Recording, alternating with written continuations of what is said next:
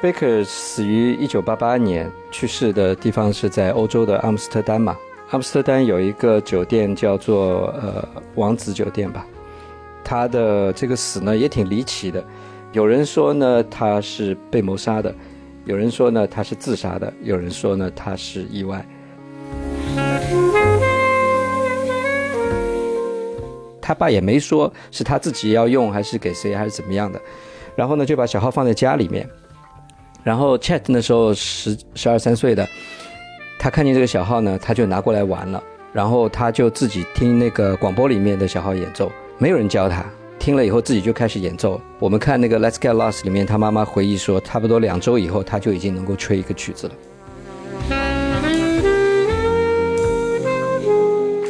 比较确定的就是 Chet Baker，因为欠了这个毒贩的钱吧，毒贩就找了五个黑人来打他。然后呢，他们攻击他的这个方向也是很明确的，就是要把他的牙齿打掉，特别是门牙。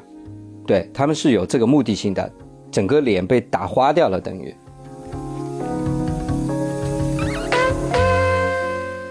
基本上从七八年、七九年这个时间点呢，他又回去欧洲了。他开始真正活出了 Chet Baker 人生的第二个阶段，一个 High Class Hobo，所谓的高级流浪汉嘛。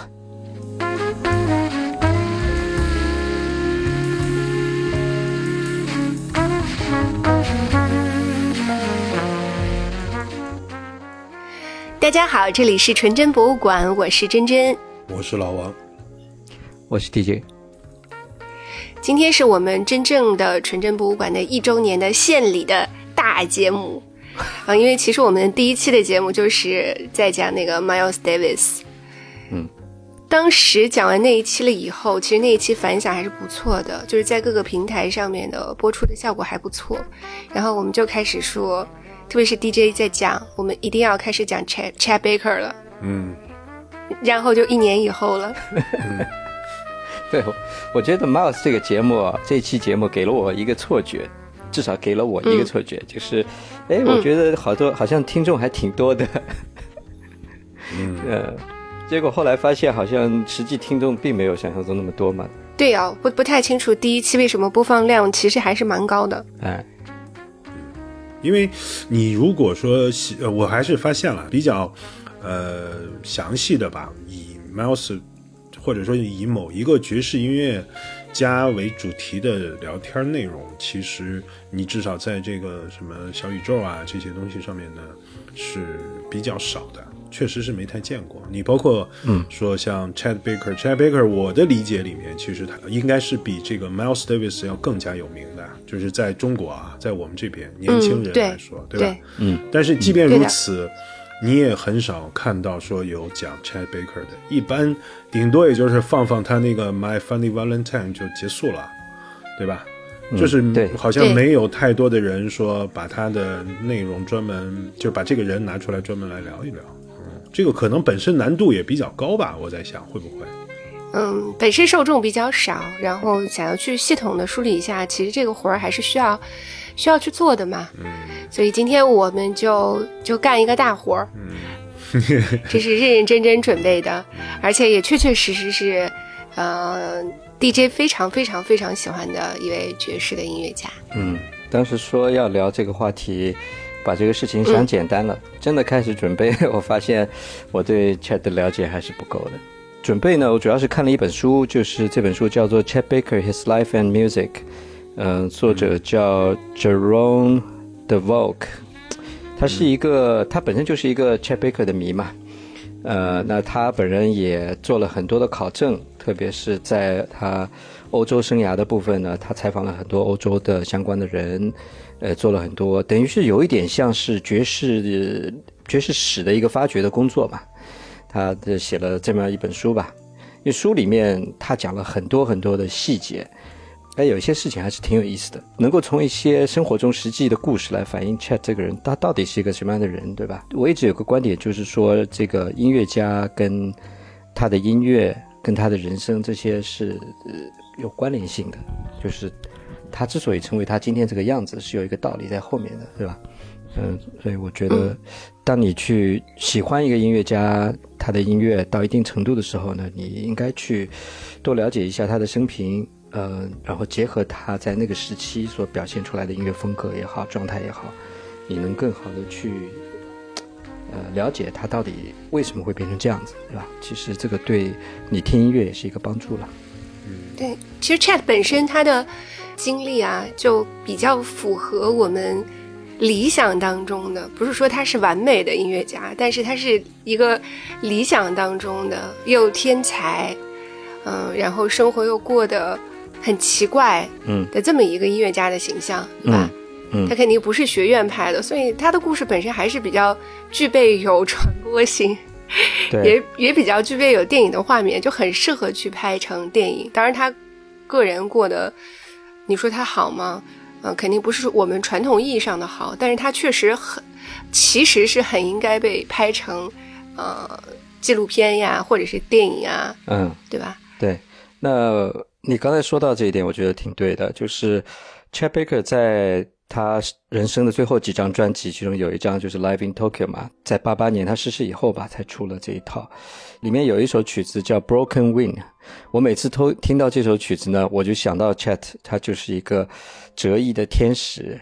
嗯，当然我不是说他这个 人的性格或怎么样有多天使了，我只是觉得一个非常有才华的人，他的一生其实是。呃，被他自己呃一些不好的习惯，然后被他的性格所困扰吧，嗯，是有一点这种折翼的这种感觉。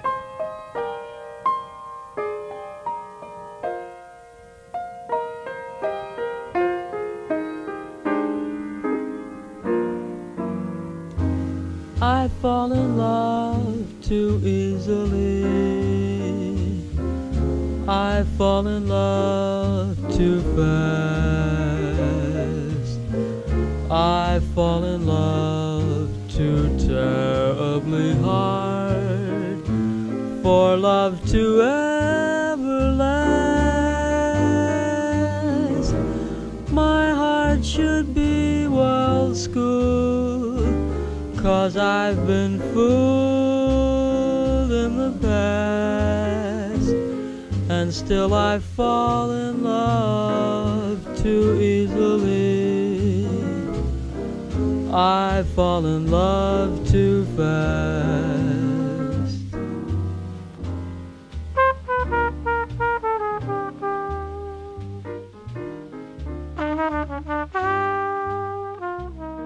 因为可能有一些听众听到过他的名字，或者是听到过嗯他的音乐。呃，当然最著名的那那一首曲子应该是都被听烂了。嗯呃但是呢，真正对于他的故事可能并不是那么太熟悉。我想我们还是从这里梳理开来。嗯，我们先讲故事吧，就纯讲讲音乐，其实也挺空洞的。那我想今天我们就讲这个人的人生的时候呢，我们从他的死先开始讲，先讲死再讲生吧。嗯，Chet Baker 死于一九八八年，去世的地方是在欧洲的阿姆斯特丹嘛。阿姆斯特丹有一个酒店叫做呃王子酒店吧，他的这个死呢也挺离奇的，有人说呢他是被谋杀的，有人说呢他是自杀的，有人说呢他是意外，所以究竟是什么呢？没有一个，应该说是没有一个明确的定论吧。他呢是在这个王子酒店，呃，有一天晚上他嗑药吧，嗑的比较嗨了，然后在王子酒店的这个三楼的窗台上面呢摔下来。呃，其实三楼也不是太高吧，是吧？但是呢，很不巧的呢，就是在人行道上有一个水泥的立柱，呃，他当时他的后脑是砸在这个水泥的立柱上，倒在街上，大概凌晨三点，当场就死亡了吧。路人发现他的时候呢，其实他就躺在街边，然后大家就看见他的头下面有渗出一大滩的血，因为他们也不知道这个人为什么会躺在这里，对吧？呃，他也不知道他是被别人袭击了还是怎么样了。他们去问了王子酒店，王子酒店说我的前门都是锁起来的，没有人进出，他们也不觉得这个人是他的客人。然后就这样耽误了一段时间之后呢，才叫了警察。然后很有意思的是，警察的报告上面呢写的是一个三十多岁的男性，呃，死在街上。那这个当时他死的时候是五十九岁嘛，所以他怎么可能是一个三十多岁的男性呢？所以这也是一个很奇怪的一个部分，就是当时这个欧洲的警察他是怎么看出来这个人只有三十多岁？嗯 那那当时他死的时候手里握着一个小号，从他身上找不到任何的标志他身份的东西，只有一张身份证。这张身份证还是一个呃美国的身份证，上面的地址是他在那个呃俄克拉荷马的家里的地址，所以他们没办法判定判定这个人到底在欧洲怎么去联络他的朋友啊什么的。前一天其实 Chad Baker 呢，他的经纪公司已经帮他订好了在阿姆斯特丹的一个酒店，他应该是要去那个酒店住的，但是出于某一种原因，我们也不知道，他就是没有去帮他订好的那个地方住，他就住进了这个随便的住进了这个王子酒店。这个可能跟他的性格有关系，他就是一个很随便的人，知道吧？他不按这种计划来的，你帮他安排好的事情，他不会，他不 follow order 的，嗯。那我们所知道的就是，他当时坐了火车到达阿姆斯特丹之后呢，呃，其实他在那之前已经一个多礼拜时间没有吸毒了嘛，呃，所以在阿姆斯特丹到了以后呢，他就赶紧去买毒品了。完了以后呢，就到了酒店的房间，在里面，呃，享受他自己的这个时光吧。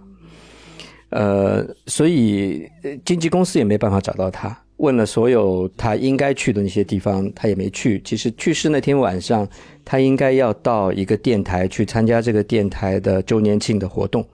那其他可能去这些演出场所，经纪公司也都打电话去问了，也都没有人知道他的下落。呃，到了第二天的中午呢，经纪公司就突然想说，呃，是不是可以联络一下阿姆斯特丹的警察局，看有没有消息，是吧？呃，他们就打电话去问了，呃，警察就就想了半天，他们说只有一个案例，就是一个带着美国身份证的一个人，他手里拿了一个小号，然后他他就死在路边。当时警察还说，呃会不会是一个当地的这种流氓或者是抢劫犯抢了一个美国的游客，拿抢人家的身份证，反正就是一团乱吧。那经纪公司一听就觉得这个事情不对嘛，这个人名字，呃，身份证上名字对得上，然后手里拿的小号，那就基本上就是他了嘛。但警察一直说他们，他们说这个死掉的人是三十多岁，所以这个经纪公司就就有点丈二和尚摸不着头脑了，到底怎么一件事情？所以呢，他们马上呢就派人过去看，当然就确认就是 Chad Baker。那经纪公司就跟警察局说，他是一个很伟大的爵士音乐家。哎呀，你们这边明天开始，你这边的门槛就会被，就是这个 press 这种报章啊、杂志啊采访的人会把你的门槛给踏平了。所以这个消息当场就爆出来了以后，呃，整个欧洲的爵士乐迷或者音乐圈都非常的震惊吧。嗯，据说第二天的晚上，在巴黎的这个所有的 jazz club 里面，大家都是静默的来表达对 Chat 的这个悼念吧。所以说明，其实 Chet Baker 在欧洲是有非常大的这个声望，呃，欧洲的爵士音乐圈对他也是非常的尊敬的。Chet 呢，他最后的几年其实收入颇丰的，最后的三年基本上每年的收入可以有二十几万美金。八十年代末年收入二十几万美金是一个什么概念？但是很可悲的是，他死了以后，在他的银行账户里面根本连办葬礼的钱都没有。他活着的时候对钱根本就不在意，嗯，就是左手进右手出吧。呃，所以 Chet Baker 他的死是一个很很奇怪的一个事情，就是这么一个伟大的音乐家，用一种很奇怪的方式就突然的结束了他的生命。当然，也有人说他可能是厌倦了，对吧？也有当然也有人说他是吸毒过量，就是神志模糊了，这这就不可考了。呃，完了以后，那个欧洲的经纪公司，嗯、他们就出钱把 Chat 的灵柩从欧洲运到了运回了美国洛杉矶嘛。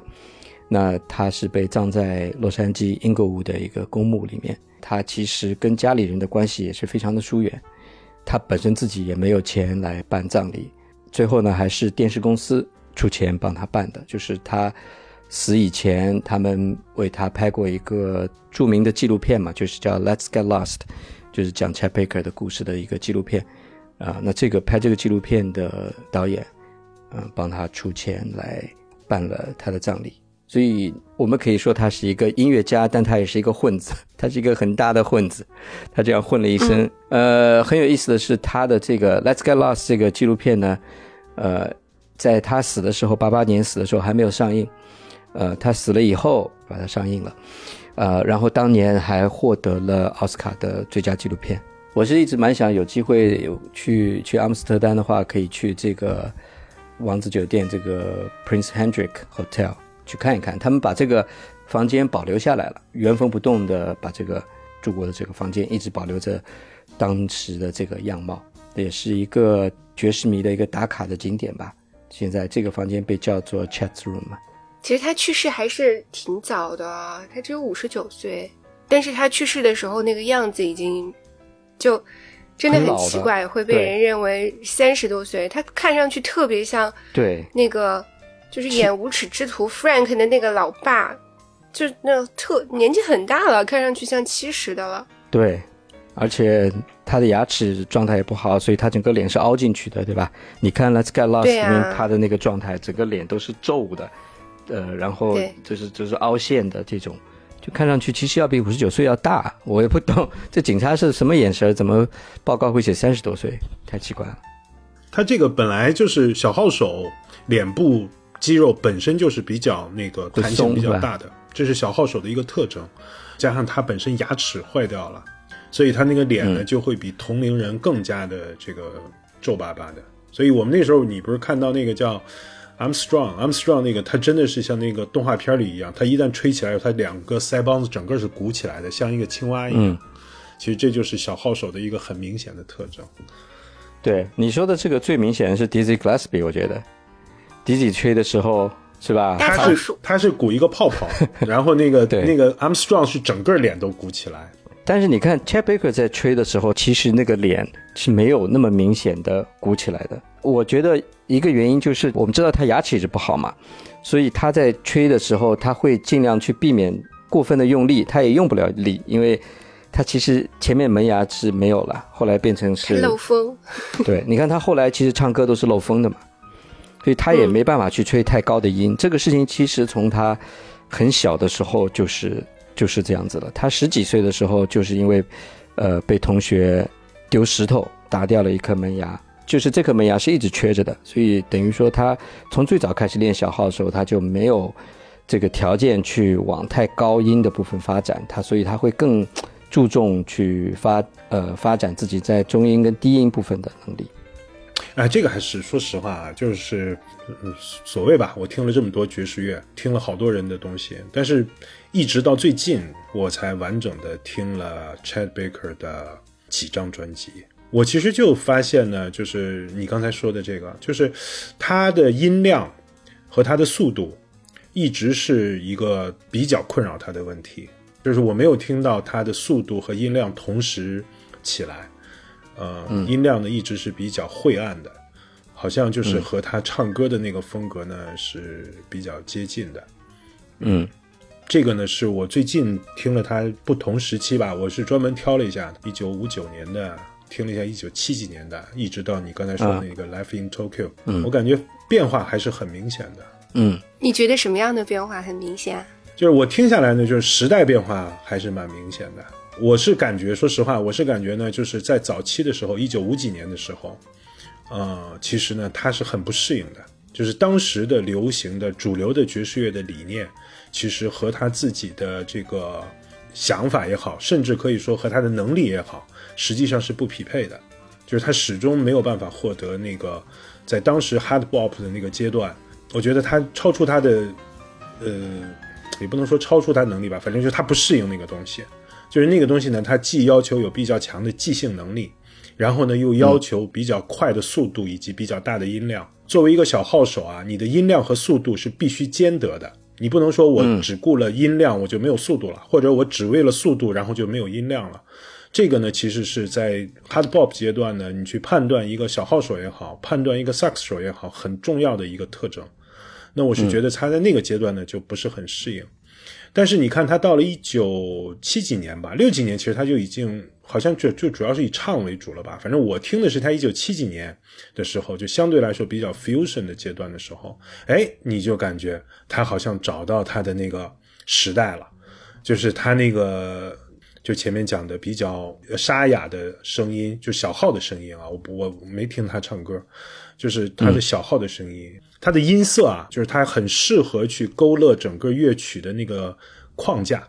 所以呢，跟在 fusion 那个阶段，我觉得就已经，呃，听上去呢，它要适应的多，也要好听的多了。尤尤其是加上它的一些乐团的配合，我觉得其实是要好听的多。然后你听到他那个 Life in Tokyo 的时候，那就完全就是现代音乐了，已经很好听了，已经非常好听了。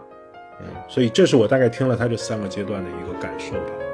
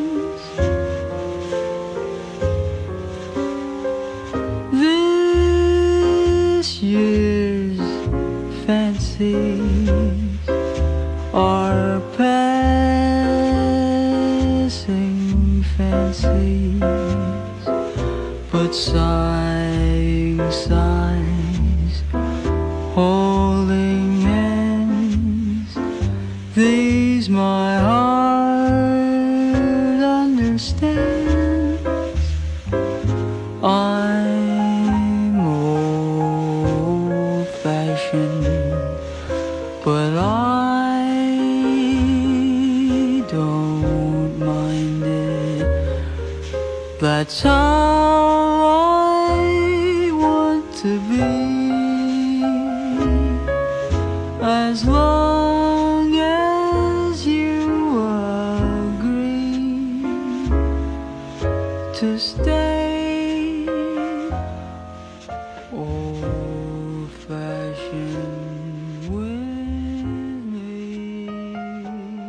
觉得他早年生活也挺有意思的。Chet Baker 呢，一九二九年十二月二十三号，也就是圣诞前夜吧，圣诞二十四号圣诞夜嘛，所以他是小年夜吧，出生在呃克拉荷马的这个耶尔市。他其实家里是有这个音乐的基因的，他爸爸本身就是一个吉他的演奏家，妈妈是个钢琴家，本身就是有很好的音乐基因遗传给他。他是家里独子，当时呢是美国大萧条，所以父母也没办法正式的从事这些音乐相关的工作，两个人都是干一些体力活呀，然后在什么糖果店里上班呀，在巧克力工厂啊这种，跟音乐是没关系了。到了他十岁的时候，他们就全家都搬到了加州 Glendale，在在洛杉矶这一块。我觉得这个其实对后来他有机会去跟西海岸这些人玩在一起，也是一个地缘的基础。切贝克其实很小的时候呢，他爸爸希望他去演奏 trombone，但是他个子太小，没办法去用那么大的一把乐器吧。所以到了十三岁的时候呢，他自己选了小号。当时这个事情也挺有意思，就是他有一天他爸爸买了一个小号回来，他爸也没说是他自己要用还是给谁还是怎么样的，然后呢就把小号放在家里面。然后 Chat 那时候十十二三岁的，他看见这个小号呢，他就拿过来玩了，然后他就自己听那个广播里面的小号演奏，没有人教他，听了以后自己就开始演奏。我们看那个《Let's Get Lost》里面，他妈妈回忆说，差不多两周以后，他就已经能够吹一个曲子了。书里面很多地方提到他是一个天生的音乐家，他可以毫不费力地掌握这些技巧，因为他父母觉得他一天到晚在外面混，容易惹事，然后他父母觉得让他去军队里面受到管束会比较好，所以他高中呃没读完吧，十六岁他辍学就加入美军，到了德国，在柏林驻扎。啊、后来因为他那个小号演奏的能力呢，就进入了军乐队。一九四八年，Chet Baker 十九岁进入了 El Camino 音乐学院，他在那里学了比较多的音乐相关的知识。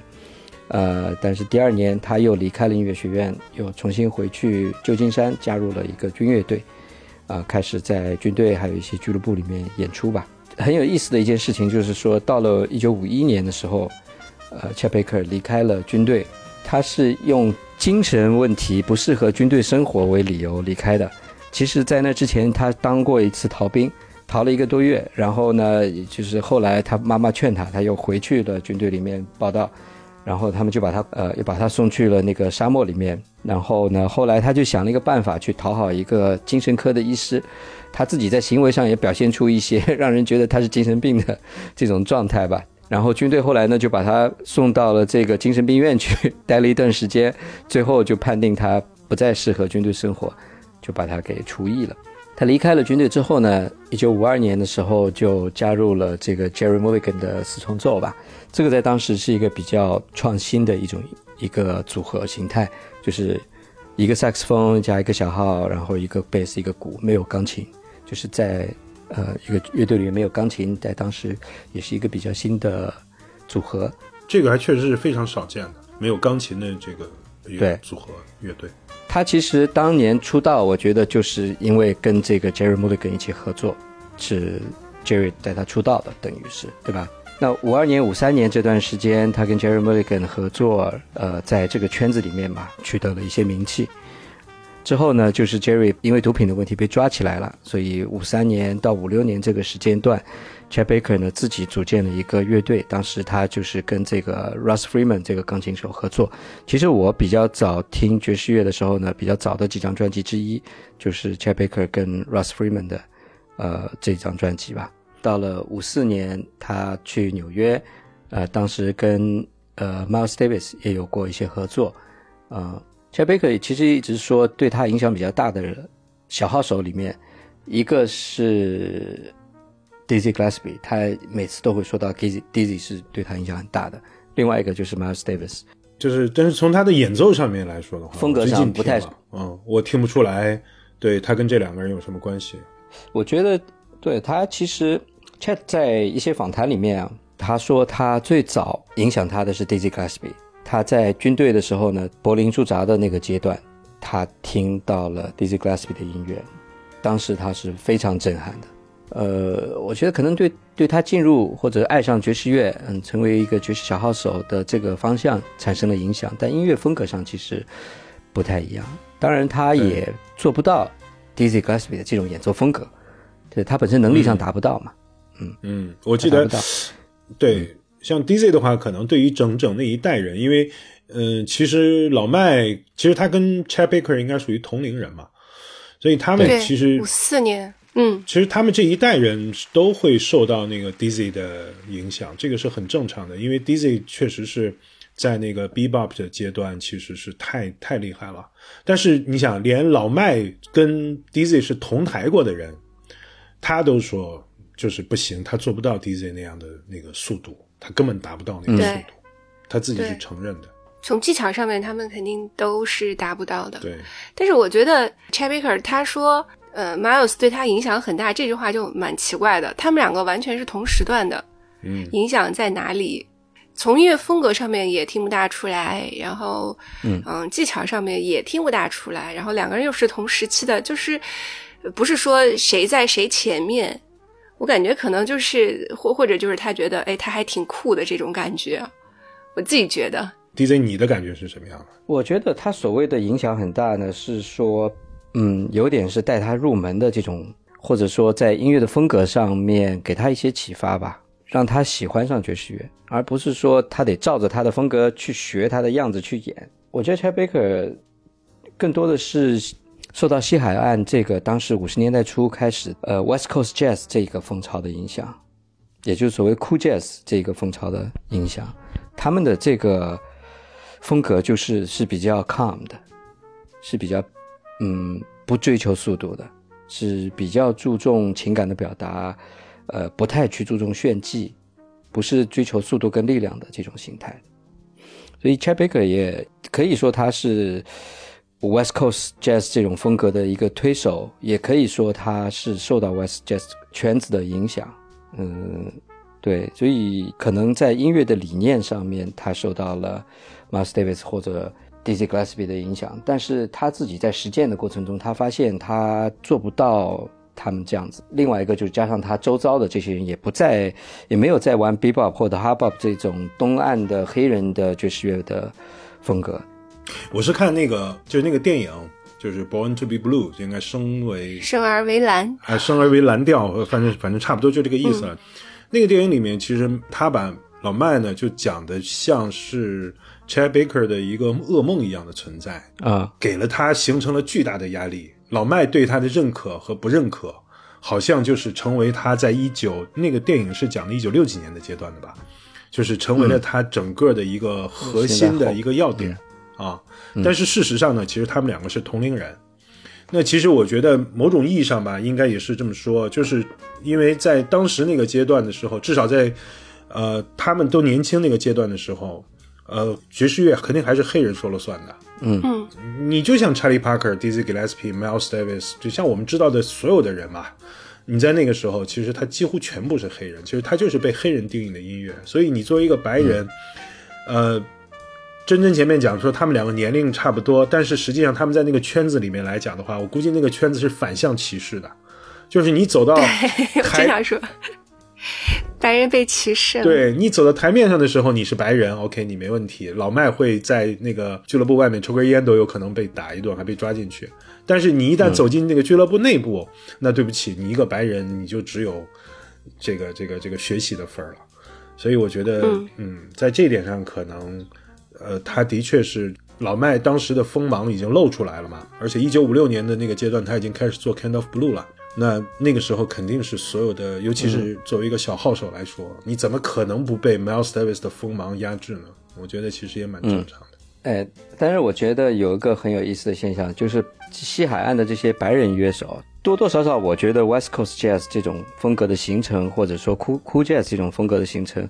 跟黑白之间的这种争斗也是有关系的，肯定就是在在西海岸洛杉矶这个地区这一票白人乐手正好在那个时代同时崛起，他们也就是有一种潜意识的呃有一种结盟的感觉，呃要来对抗纽约的这个呃黑人乐手的这个团体，对吧？而且 West Coast Jazz 这票人在五十年代初的时候还成立音乐工会啊。音乐家工会啊，对对吧？这个是东岸的这些人都都没有想过的，就是从商业的角度、从运营的角度来思考，我们这个地区的这一票乐手是怎么样共同的成长，来一起来造这个声势。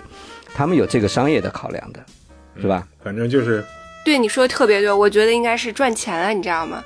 就是这个风格开始赚钱了，你跟玩硬的那些人不一样了。就是白人玩玩音乐不行，玩资本主义没问题，是吧？对，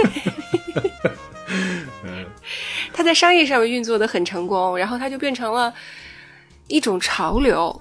对，而且有一个很有意思的现象，就是说，在五十年代的上半段，其实 Chet Baker 至少以爵士杂志为例，是吧？在各种评选中是盖过 Miles Davis 的，包括五二年、五三年 Downbeat 最佳小号手，呃，一九五四年 Chet Baker 甚至跟 Nat King Cole 齐名。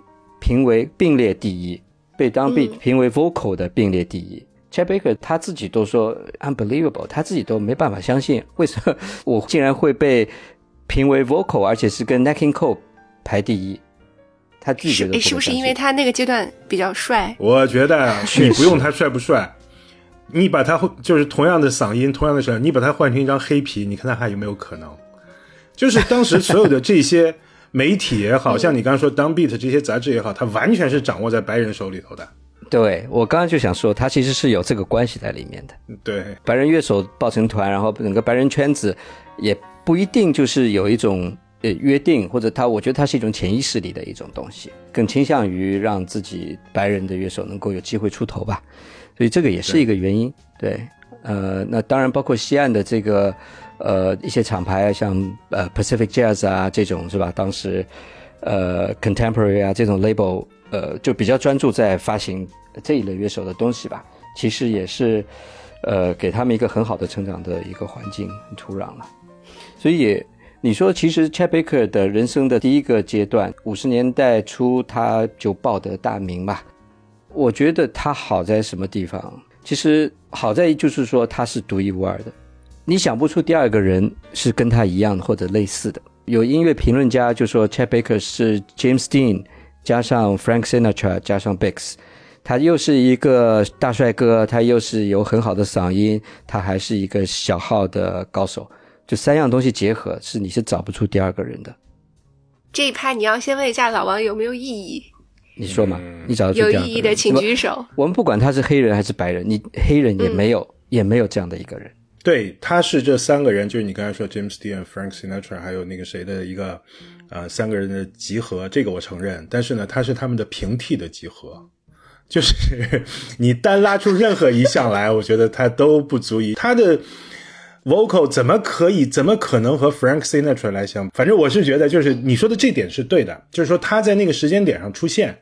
他确实是年轻，长得漂亮，会吹乐器，然后嗓音呢又足够迷人，那我觉得这点是没问题的。但是呢，就是如果你单拉任何一项出来的话，我觉得它就是平替版本。呃，我是觉得它是他的 vocal 还不够好吗？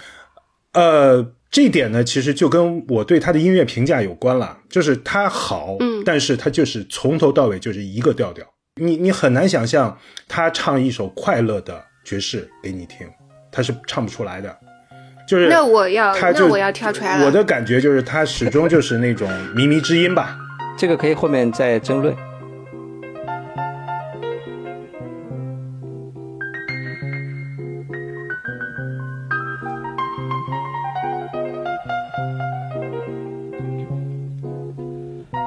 Some folks were meant to live in clover, but they are such a chosen few. And clover being green is something I've never seen, cause I was born to be blue. When there's a yellow moon above me, they say there's I should view. But moonbeams being gold are something I can't behold. Cause I was born to be blue.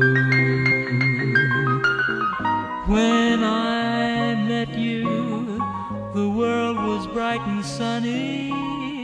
When you left, the curtain 五五年的九月呢，Chet Baker 第一次在欧洲做了八个月的巡演啊，这也是他第一次去欧洲演出。其实我们发现，当时他在欧洲呢遇到的这些乐手，在这个毒品的问题也是很严重了。当时他在欧洲跟一个钢琴手叫 Dick Twalzik 这个人合作，他们两个其实当时在欧洲留下了很多非常好的录音吧。但是 Dick 呢，他这毒瘾是非常大的，呃，甚至大到有有的时候他在表演以前开始吸，吸了以后就直接在台上昏过去啊，这种这种情况就是经常出现嘛。呃，然后最后当然这个人就是因为吸毒过量，直接就就挂掉了。所以这个事情其实对 Chet Baker 的影响还是比较大的。嗯、这大的是说，我觉得他可能更觉得人生无常，所以要及时行乐。不是说看到了，不是说看到毒品的可怕，对吧？是我是这么去理解，就是这么一件事情的。嗯呃，当然，这个五五五年的这个欧洲之行，让他呢其实很喜欢欧洲的这个环境，因为他在欧洲得到更多的狂热的乐迷的追捧吧。啊、然后欧洲的生活其实也是比较的慢节奏，比较舒服的。其实，在这个阶段啊，Chet Baker 吸毒的问题还没有被大家重视，很多人或者乐迷对他吸毒这个事情是不太了解的。五四年、五五年的时候，还被乐评家称为邻家男孩嘛，就是他的这个形象是非常的阳光的，非常好的一个一个形象。其实这个跟他后面一个很大的反差，对吧？到了六十年代，他因为毒品的问题，其实已经走入低谷，到那个时间就是过街老鼠了，整个音乐圈都对他敬而远之了，其实都是避开他的一个状态。这本书里面还讲到一个很有意思的事情，就是 从一个方面可以反映 Chat Baker 这个人的这个人的性格是怎么样的。就是有一次他去演奏演出的时候呢，弹钢琴的这个人啊，完了以后，人家跟他说，这个乐手是墨索里尼的儿子。Chat Baker 听到这个事情之后呢，他有点震惊，但是他马上就 calm down 了。然后呢，他就很温柔的拍着墨索里尼儿子的肩膀说：“I'm sorry about your father。”他说：“ 他说你老爸不应该就这样被处死了。呃，如果战争胜利呢，他就是一个英雄。哎，他失败了，所以人家只好找一个替罪羊。当时周围的所有的人都觉得很不可思议，他讲这样的一段话，你知道吧？就是他这个人其实他没有什么很大的是非观念，就是在他的眼里，他更像是一个孩子，他看的问题的角度跟人家是不一样的。他就是纯粹从他自己的角度说，哦，你是你是我的朋友，my buddy，right？然后他要 OK 说一些安慰的话，right？所以所谓的政治正确在他这里是不存在的，你知道吧？这个段子能够留下来，我估计也是他朋友被吓死了。神经病啊！怎么能说得出这种话？就是你说他他说如果战争胜利了，你老爸就是一个英雄嘛？哎然后他说他们只是找了一个替罪羊，我觉得你爸死的时候一点也不酷。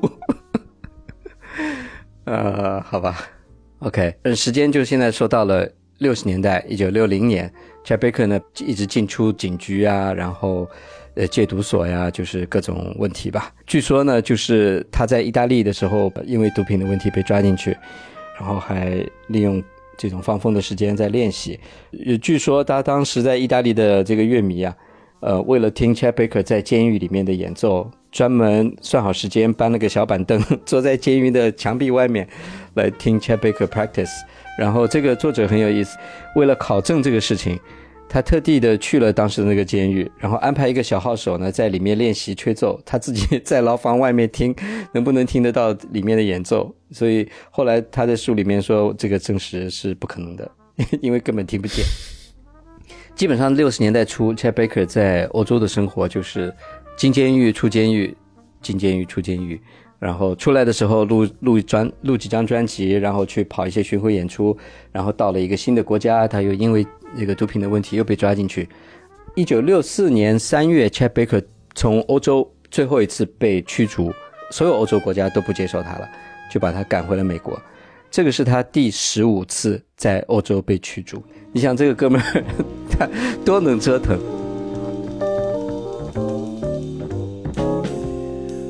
？much do I love you? I'll tell you no lie. Ocean? How high is the sky? How many times a day do I think of you? How many roses are sprinkled? How far would I travel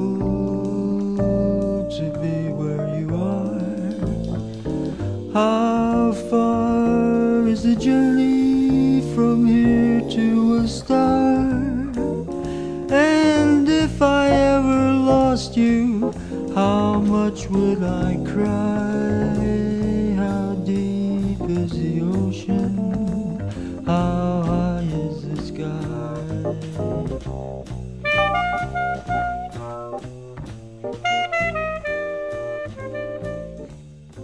也比较明显的就是六四年回到了美国以后，呃，他开始走入低谷。觉得这里面有几个原因，呃，一个原因呢就是他离开美国的音乐圈太久了，呃，很多年不在美国本土，所以大家对他已经不太了解了。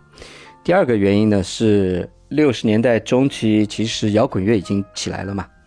呃，当时你 Rolling Stone、Beatles 这些早期的大的摇滚乐队已经已经很有名声了，然后整个的乐迷群体也从爵士乐开始转向了摇滚乐，所以整整体来说，在那个时间段，其实爵士乐已经在下来。还有一个原因，就是因为毒品，在六十年代中期，其实，在音乐圈吸毒这个事情已经用他们话说已经不酷了，已经不流行了。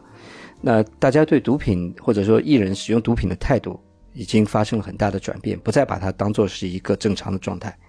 所以他们在美国甚至发生过住在某一个社区，然后呃，Chad Baker 因为毒品的问题被警察带走，结果他的邻居啊什么的都对他们一家人产生敌意，最后他们家被赶走，啊、离开了这个社区。呃，然后他的小孩还抓了很多的老鼠，为了报复他的邻居，去把老鼠丢到社区里面，反正搞了很多的事情。就是其实我们从这些事情可以看到，整个的社会环境对呃吸毒的人的这种呃态度是比较不友好了。呃，基本上从六四年一直到七十年代初到说七零年吧，是他的一个低谷期。那在这个时间段，其实发生一个很重要的事情，就是所谓的呃 Chad Baker 被打这个事件嘛。呃，你们看那个电影呃《Born to Be Blue》里面也有讲到这个事情，对吧？就是他被对他被打，然后牙齿受伤这些嘛。那个片子，如果你只看那个电影的话，你会认为就是说，那个他那次被打，实际上是对他的影响是非常非常大的，影响了他整个的呃演奏的水平和能力。嗯，但是后来好像我看，好像其实也并不完全是这样，就是那件事儿对他是有影响的，就是把他牙齿打掉，对他是有影响，但是不是一个决定性的，不是说就影响了他整个的演奏水平或者演奏风格发生了一个非常大的变化，好像也没有。呃，其实你去搜索 c h a p b a k e r 被打这个事件啊，你会发现两个答案，两个时间点。有人说是一九六六年的八月，有人说是一九六八年的八月。嗯。我看到这个书里面写的是一九六六年的八月，但是你去看《Let's Get Lost》里面，Chad Baker 回忆这件事情说是六八年。嗯。呃，比较确定的就是 Chad Baker 因为欠了这个毒贩的钱吧，毒贩就找了五个黑人来打他，然后呢，他们攻击他的这个方向也是很明确的，就是要把他的牙齿打掉，哦。特别是门牙，对、他们是有这个目的性的，整个脸被打花掉了，等于。嗯。啊。但是这个传记作者他的研究的结果呢，也包括其他一些爵士史研究的人得出一个结论是说，当时他的门牙呢，并没有被损伤的像他自己说的那么严重，可能有被打掉了一半个牙齿或者是一个牙齿，因为他本身门牙是从十几岁的时候就开始缺一颗门牙嘛，所以他一直整个的前半段的演奏生涯都是靠一颗门牙去抵住这个小号的吹口嘛。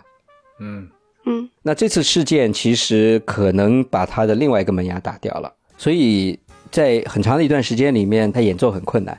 那被打了以后，呃，有些牙齿就松动了或者怎么样，所以六十年代的后半段慢慢拔掉了很多的牙齿，必须得去装假牙。那装了假牙以后，对他的演奏会产生很大的影响。嗯，Chad Baker 他的性格里面，我觉得有一个很重要的一点是说，他是一个很会去把自己说的很惨的一个人，他很善于在别人面前博得同情。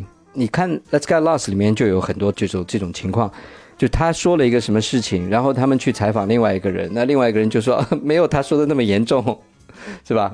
然后说当时情况没有他说的那么惨，所以我的理解，我觉得牙齿问题当然是一部分。呃，本身精神层面的一个呃颓废，嗯、也是一个很重要的一个原因。包括在那个阶段，他是非常沉沦了，就是毒品用的很非常过分了，已经。是。所以基本上来说，就是六十年代的下半，他惨到什么程度？你想到六九年、六八年、六九年的时候，他实在是没有没有生路，在他只能回去跟他的妈妈住，去加油站打工。一天工作十几个小时，所以那是他非常痛苦的一个阶段。哎，你还你说这儿，我突然想起来了，他那个他们那时候是吸食还是注射？应该还是吸食为主吧。在六十年代的时候，应该是以吸为主吧。到后来我就不是注射知道了。我看他书里面有说到一件事情是注射，为什么是注射呢？他电影里面也是注射呀。电影里也是注射，对吧？他书里面有说到一个事情，就是六十年代初，在欧洲的时候，在意大利有一次加油站里面，他给自己注射，因为找不到静脉还是怎么的，说是昏倒了还是怎么样？然后警察来的时候说地上都是血。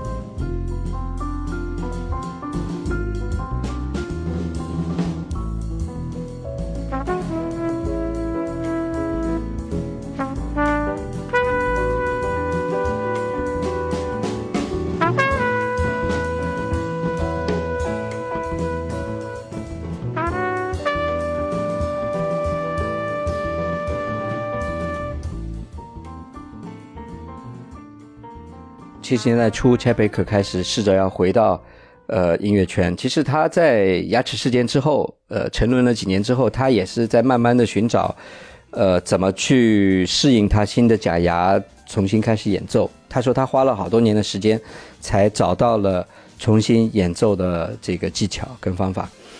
去洛杉矶的这些俱乐部，呃，跟人家谈要演出的机会，基本都没有人会接受他了。啊、一个呢就是这个爵士乐市场很小了，然后这个瘾君子的名声也不好，所以大部分人都不愿意跟他有关系吧。一直到七三年的春天，Chet Baker 呢有一个机会去 Denver 演出，在当地遇到了正在当地表演的 Dizzy，然后 Dizzy 呢就很关心他的情况，然后当场就打电话去。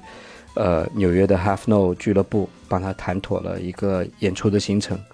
呃，Chet 对这件事情也是非常感激的，就是这个老大哥吧，又出来帮他一把。那之后，其实确实，Chet Baker 在事业上也慢慢回到一个上升的一个状态。从这个时候开始，其实我觉得七十年代的后半段，七七年、呃七六年、七八年这个时间点开始，他发行了一些非常非常好的专辑。我特别喜欢有几张像这个《The Best Thing for You》，呃，还有这个《You Can Go Home Again》这几张专辑都非常非常的棒。呃，七八年发行的这个《Chat's Choice》啊，非常非常好的专辑。我觉得从七七年、七八年这个时间点，他完成了一个蜕变，他的风格跟五十年代、六十年代完全不一样了。你就是所谓我说的，也是呃两个不同的 Chat 嘛，第一个是。五六十年代这种大帅哥、甜美的这种风格的，对吧？七十年代后半段出来的 Chat 是沧桑感。所谓 Miles Davis 当年跟他说：“你去经历一些事情，再来当爵士乐手，就 会比较好，是吧？你要有一些人生的历练嘛。”首先，他的外貌不一样了。从七十年代后半段，你看到他的整个脸塌了，然后呃，脸上皱褶都出来了，这种沧桑感，然后风格也不一样了。包括演唱，包括演奏的部分更沉稳了，怎么说呢？更走心了那种感觉。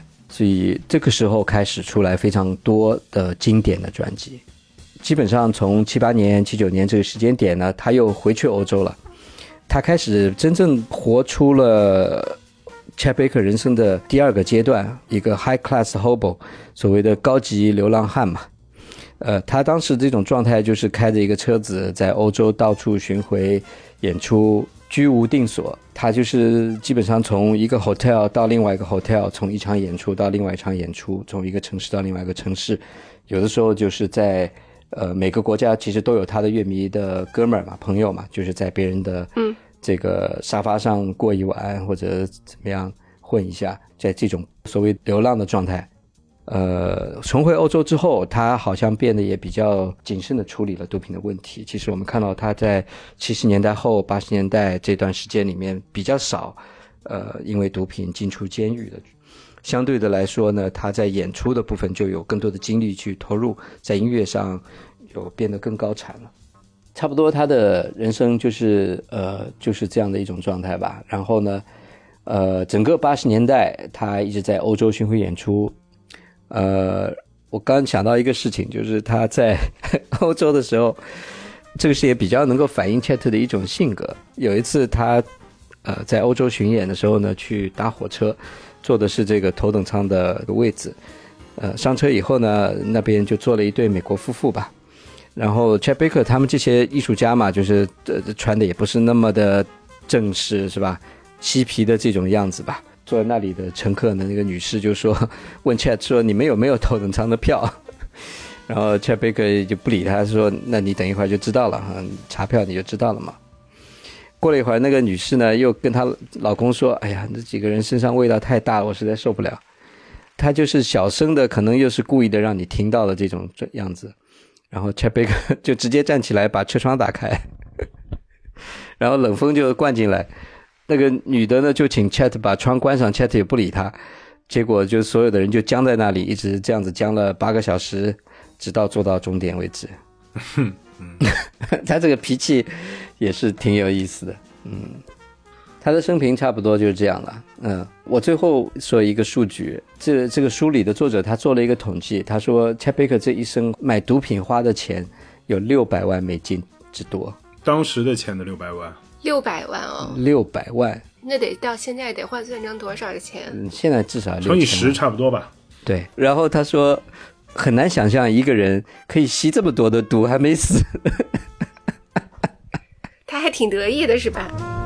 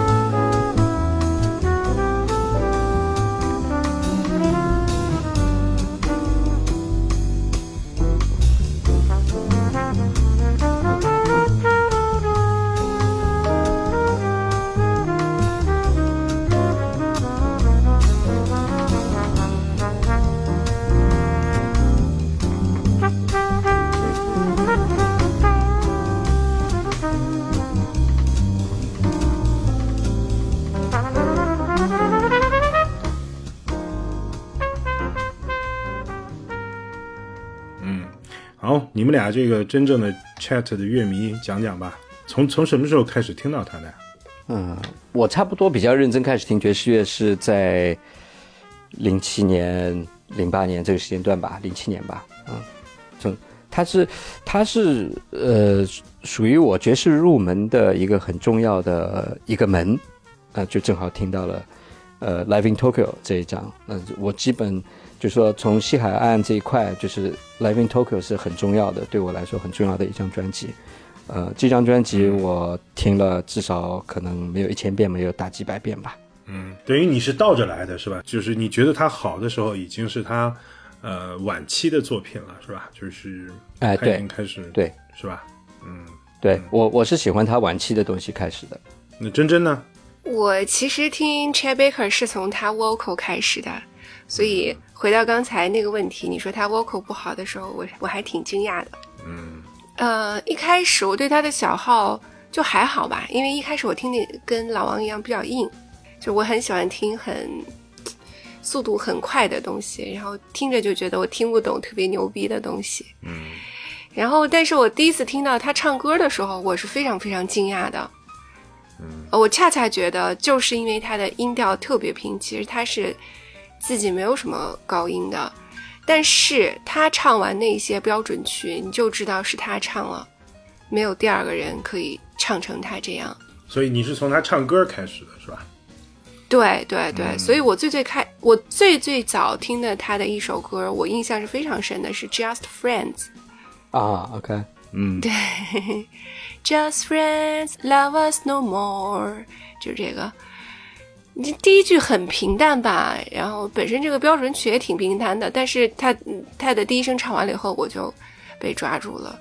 后来我就开始听他的 vocal，再到他的小号，我大概是这么一个过程。嗯，我觉得他的演唱是非常平稳的，呃，一直保持一个很稳的一个状态。我觉得 Chet Baker 呢，跟包括整个西海岸 West Coast 这一票人，其实跟东岸有一个很大的差别，就是你听的环境是不一样的。东岸的这个 Bebop 也好，Hard Pop 也好，他们是这个 Jam 的这种形态，就是你适合在一个 Jazz Club 里面很热闹的酒酣耳热，然后呢上面在在飙乐手之间在互相的飙，把这个气氛炒起来。对，可是，Chet Baker 的东西啊，越听越凉。它是适合，它是适合孤独的城市人群在周末的晚上，一个人在家里没有朋友，喝一点酒去听的状态。就适合你们这种中产阶级。嗯，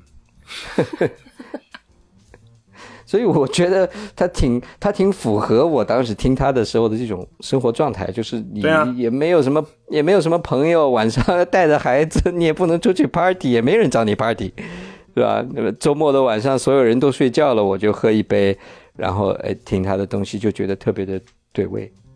就是这种城市精英、中产白领的这个，我不是说你啊，我只是说，就是说 Chad Baker 在目前在目前呃爵士乐已经衰落到今天这个鬼样子的时候，呃，还会被人提起来，然后 还会有人愿意听。我觉得其实他的这个精神气质，就是你刚才说的这种，呃，西海岸的，然后都市的，呃，这种夜深人静的这种东西，嗯，它跟现在人的这种，呃，这个需求啊，我觉得其实是符合的。尤其是他的声音，就是不就不管他唱的还是说他的这个小号的话，其实很符合现在对于爵士乐的刻板印象。嗯，对他，他确实比较流行啦。我觉得也不是流行，就是说人们，嗯，就是人们对于爵士乐的刻板印象，就觉得应该是那种环境比较昏暗啊，然后孤独啊，然后加上一杯酒啊，然后听的人这个很落寞啊，等等等等。你想，你再配合上他那个长相，他那个声音，他那个要死不活的样子，你就觉得怎么这么对？他这个味道怎么这么对啊？我觉得像 DJ 前面讲到的，他最后，呃，像他那个在那个 Get Lost 里面，里面他那个形象，那太符合了。对我刚最早开始的时候，我也说到，就是你要去了解他的人生，嗯，你会更好的了解他的音乐，对吧？嗯，你想，就是他他的这个状态给人家的这个观感，就是呃，一个天才的乐手，然后被毒品折磨的都不成人形了，是吧？最后，最后就这么呃稀里糊涂的就死了，就是他的人生也是充满了这种戏剧性或者这种悲剧感吧。嗯，对，那跟跟他的音乐就表达的这种你说的要死不活的状态，嗯，呃这种颓废的、呃失落的这种无可救药的状态，也是比较符合的。嗯，对，是的，嗯，就是我可能用这个词儿呢，可能显得是我对他是有批评的，不是那个意思。就是说我我我虽然我几乎不太听他的东西，但是呃的的确确就是他其实就是那个风格，他也很稳定，就是那么多年其实他也很稳定，他一直是那个风格。我就想起来呢，就是我们当年陶碟的时候，那差不多已经是十几年前了。我们陶碟的时候啊，呃，Chad Baker 的专辑是特别特别多的，就是你去陶碟的时候。嗯，但是呢，就是价格一直不是特别高。你比如说，我们去你去淘别人的碟的话，比如别人的碟一张，呃，在当时的话可以卖到五六十人民币，就是我们去淘的话啊，甚至有的时候要八九十。它的那个打口碟呢，就价格非常稳定，就是二十块钱左右，但是量特别大，然后就是走的也非常好。其实我觉得这个其实也就是代表了这个，就是。呃，它的需求其实一直是很稳定的，就是人们其实是一直在买他的东西听，一直在买他的东西听，啊、对，就是量还是蛮大的。你说他东西便宜啊，有一个很重要的原因是因为盗版多。因为 Chad Baker 呢，就人家找他签约，他根本也不会读那个合合同，他都不读的，人家签约啊签就签吧，你给我钱嘛，对不对？那所以就变成很多东西他是拿不到版权的。他签，然后发行了专辑以后，他们拿去赚钱，然后去发行，重新印又发，他可能只拿到了第一笔的录音费，后面钱他都拿不到的。他对整个这个状态是又愤怒又无奈。那那你人家说，那你应该要拿起这个法律的武器去告他们，或者说你下次签的时候你得注意啊，把它读清楚啊，是吧？条款啊什么的。可是到下次签约的时候，他又是这个样子，所以他就是根本用鲁迅的话就是恨其不争，什么呃什么哀其不幸，怒其不争，他就是这个鬼样子，是不是？就无所谓的这种嬉皮的这种状态。嗯，是的，你说嬉皮是很对的。我就印象当中，反正当年我们淘碟的时候，他的那个各种各样的各个唱片公司出的那个 collection 是特别特别多的，你知道。然后就是对东选一点儿，西选一点儿，反正也不成个系统。因为其实我们，如果你听得多的话，你会知道嘛。其实一张 CD，呃，一张专辑，其实它制作人制作的时候，包括选曲，包括演奏，包括啊它是有气息的。结果这帮家伙给你搞一堆这个什么 collection 出来以后啊，就一塌糊涂了，就是就那个东西就不连贯。然后我就感觉呢，就是它是各种各样的，就是跟女孩相关的节日的一个呃特别重要的货物。就比如说什么圣诞节呀、情人节呀，就是他的那张专辑一到情人节，一到什么圣诞节，一到这种逢年过节的日子啊，就疯了，你知道？就是他那他那几首歌，什么 My My Valentine's Day，、哦，My Funny Valentines，我是不要听的，我我就听的都要吐了这首歌。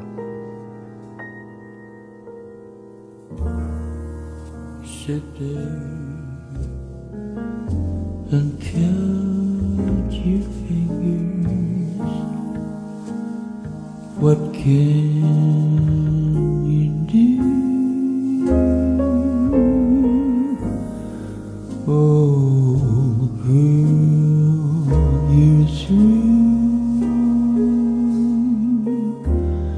Sit there and count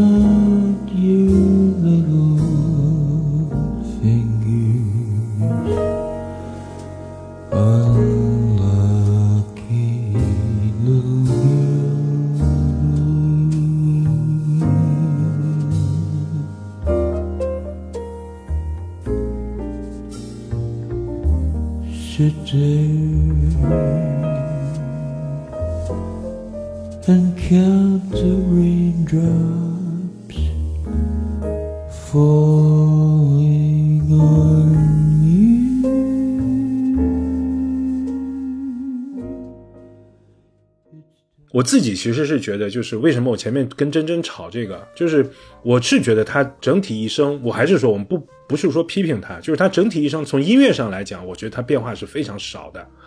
这个也不是他不求上进，也不是他就是这样一个人，他一辈子他对他自己的人生其实看的都是非常非常淡的，无所谓的，反正我就这样子一辈子就混完了就结束了。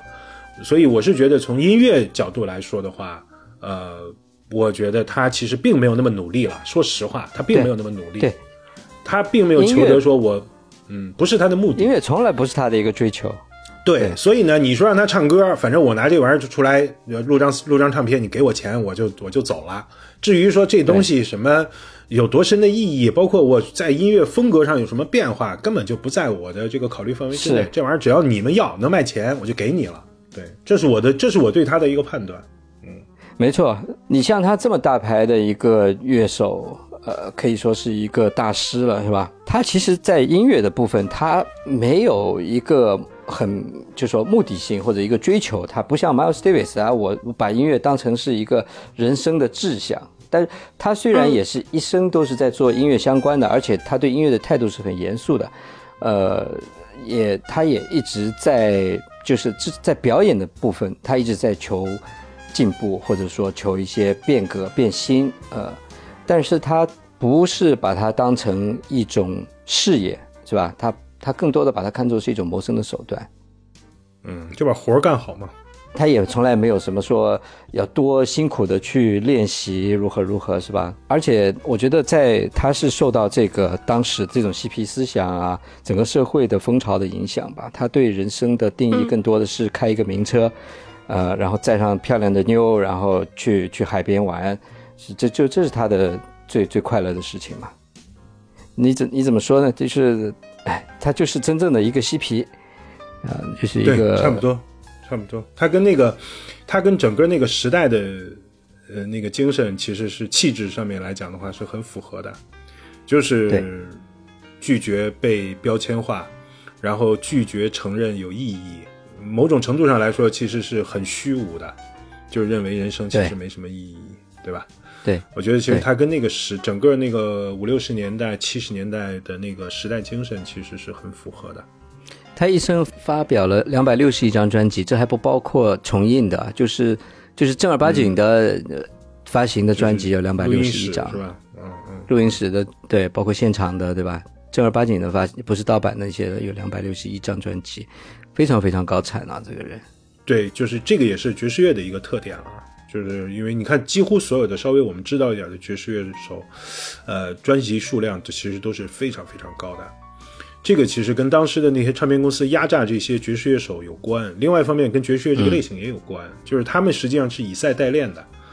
其实他们就是通过 在代练，对他们就是他们就是这种形式，就不停的进录音室，就不停的录，不停的录，反正一个 take 两个 take，反正就不停的录，然后录给唱片公司，反正好了合合约结束，我也省得去练习了。嗯，所以他们你看他这些人的唱片数量其实都是非常非常大的。我刚才想说啊，其实这个点呢，就是为什么我说听爵士乐，有时候我听那个白人的音乐，我就不太喜欢听了。这个不仅仅是 chant，就包括欧洲音乐，我觉得不喜欢听。就是我从他们的音乐里面，我个人觉得，我从他们音乐我听不出乐子，你知道，就越听越凉，越听越冷静，就没劲。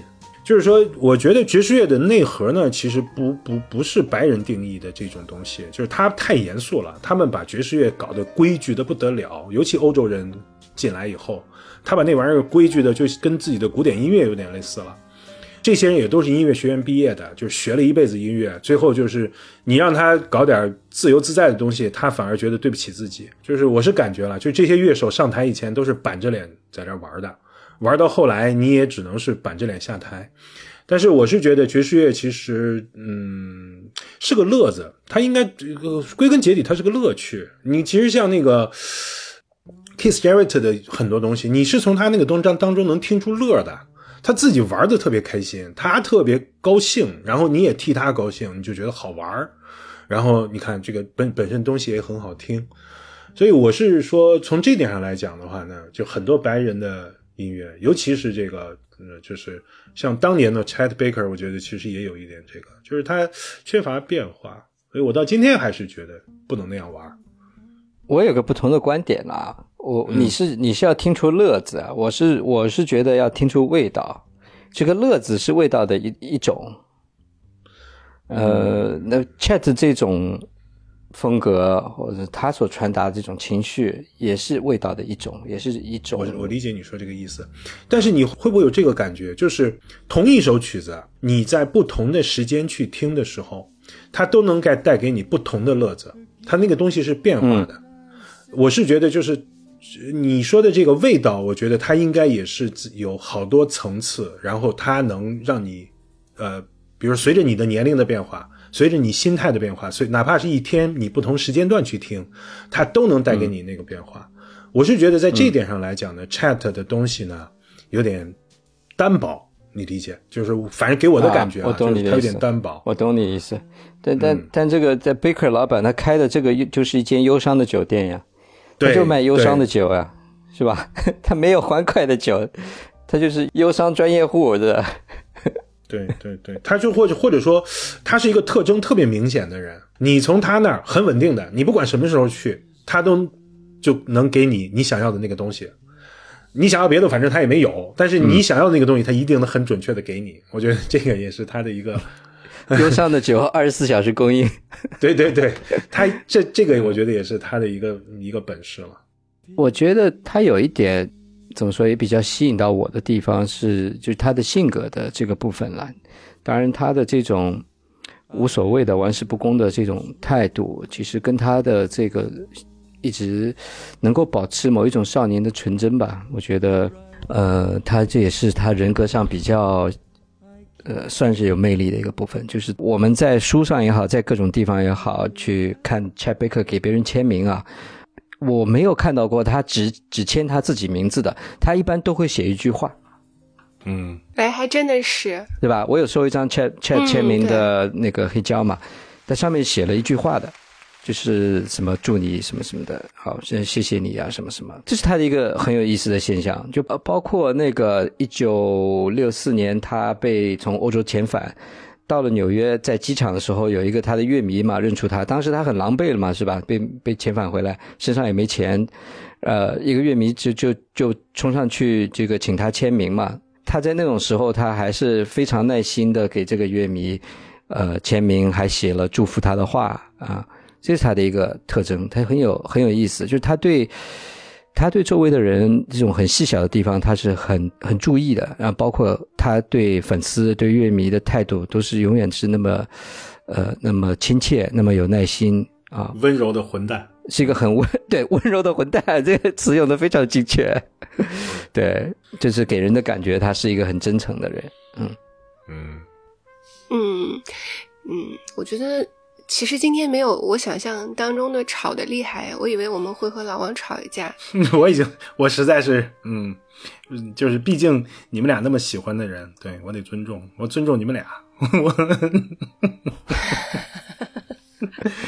嗯，其实我并不是说，嗯，他的大粉丝，但是我是觉得他是在爵士音乐史上一个，嗯，不可忽视的一个标志性的人物，不管你是喜欢还是不喜欢。嗯。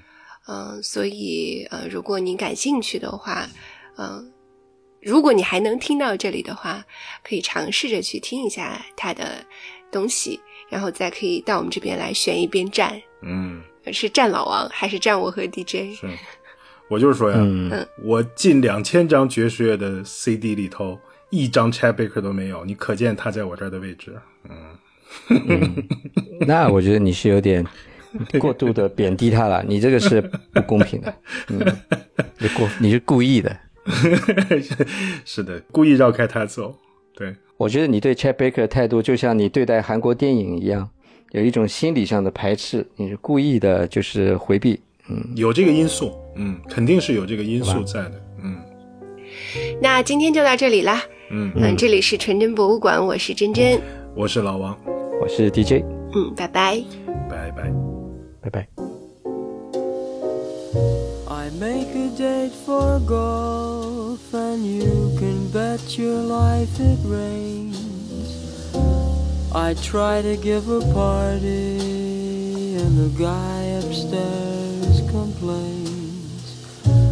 I guess I'll go through life just catching calls and missing trains. Everything happens to me. I never miss a thing. I've had the measles and the mumps.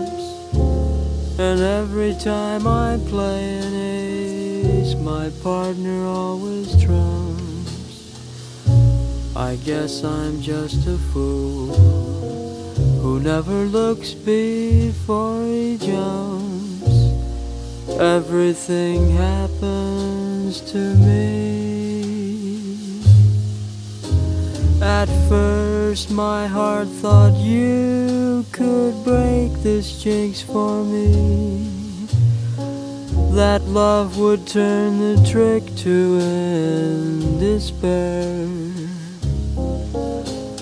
But now I just can't fool his head that thinks for me. I've mortgaged all my castles in the air. I've telegraphed and phoned and sent an airmail special too. Your answer was goodbye, and there was even postage due. I fell in love just once, and then it had to be with you. Everything happens to me. Da da da da da da da da da da